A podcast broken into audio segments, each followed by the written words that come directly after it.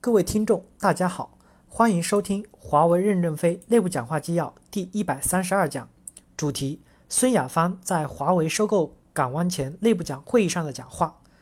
正文：前面郭平已讲过，实现和平是最终的目的，战争只是手段。战争的目标是为了争取和实现和平，因此我们在和平解决的基本条件成熟的时候，就应该有战略眼光和决断，适时抓住这个历史机会，以一种合适的方式实现和平。战争与和平历史上从来没有清晰的界面，只靠双方的智慧判断，惨胜犹败。因此，技术战争不应该成为我们此时的选择。实现和平的合适方式不能没有代价，也不能代价太大，因为没有代价，完全零付费，无异于问题的解决，双方达不成协议。付费过高，我们无法接受，因为我们要从华为未来几十年长期稳定的发展，无论是高潮还是低潮的历史长镜头评判。这个项目，这个案例这样处理是否对华为长期发展有利？政策上没有没有原则和方向性的错误？绝不能再让二零零二年前后的局面重演。这是我们这次处理这个项目和平解决的最根本的出发点和最基本的政策原则。在这个最基本的原则下，我们应该用最大的诚意和建设性的工作，尽最大的努力，以宽广的胸怀来争取这个和平。这次我们这个项目组就是这样去开展工作的，并达成了最后的共识。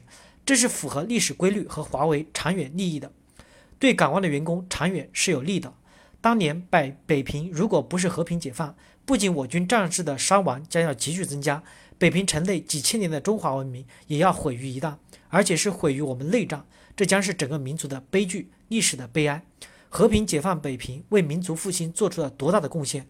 上海也是和平解放的，解放军在攻击上海外围伤亡了多少将士？在进攻城市时，为了保护工业，不仅使用炮火。上海不是和平解放的话，不仅还会有多少人会血流成河，而且会损失后来上海为新中国的战后经济恢复做出了大贡献的可能。国共交战双方在当时站在民族大义的立场，用正确的策略和理性智慧处理好了这个重大问题。这个历史经典值得我们今天借鉴。以战促和是我们过去的策略，我们过去的惨胜换来了今天的和平的机会。这次惨胜使我们 IPD SLAM，呃，LAN switch 付出了惨重的代价，但这绝不是我们的目的。这只能说明当时我们面临的形势之险恶，这只能说明为了防止华为的崩溃，当时我们的决心之大和战斗之惨烈。为了今天的和平，当时我们我们没有选择。这应该成为历史，也应该成为教训。这个教训就是为了让历史不再重演。当天军天并遇港湾的时候，我们也是严阵以待的。我们全体上下已做好迎接 I I P D SLAM 和 LAN switch 一样的惨烈的激战的准备。所幸的是，这个事情并没有发生。如果我们的光网络产业也毁了，那么将是今天和谈的一个极大的障碍。他们项目组争取和平的工作难度将更大。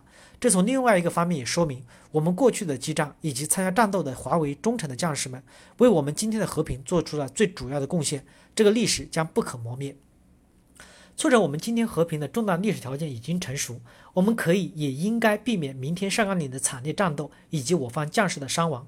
我们上下要充分认识到这一点，应该以宽阔的胸怀迎接这个和平的时刻。过去已经是历史。公司 EMT 成员已达成高度共识，也期望全体干部员工也形成这样的共识。我们双方现在要一起翻过这沉重的一页，不再纠缠历史，用宽广的胸怀和积极的姿态一起来面对未来。感谢大家的收听。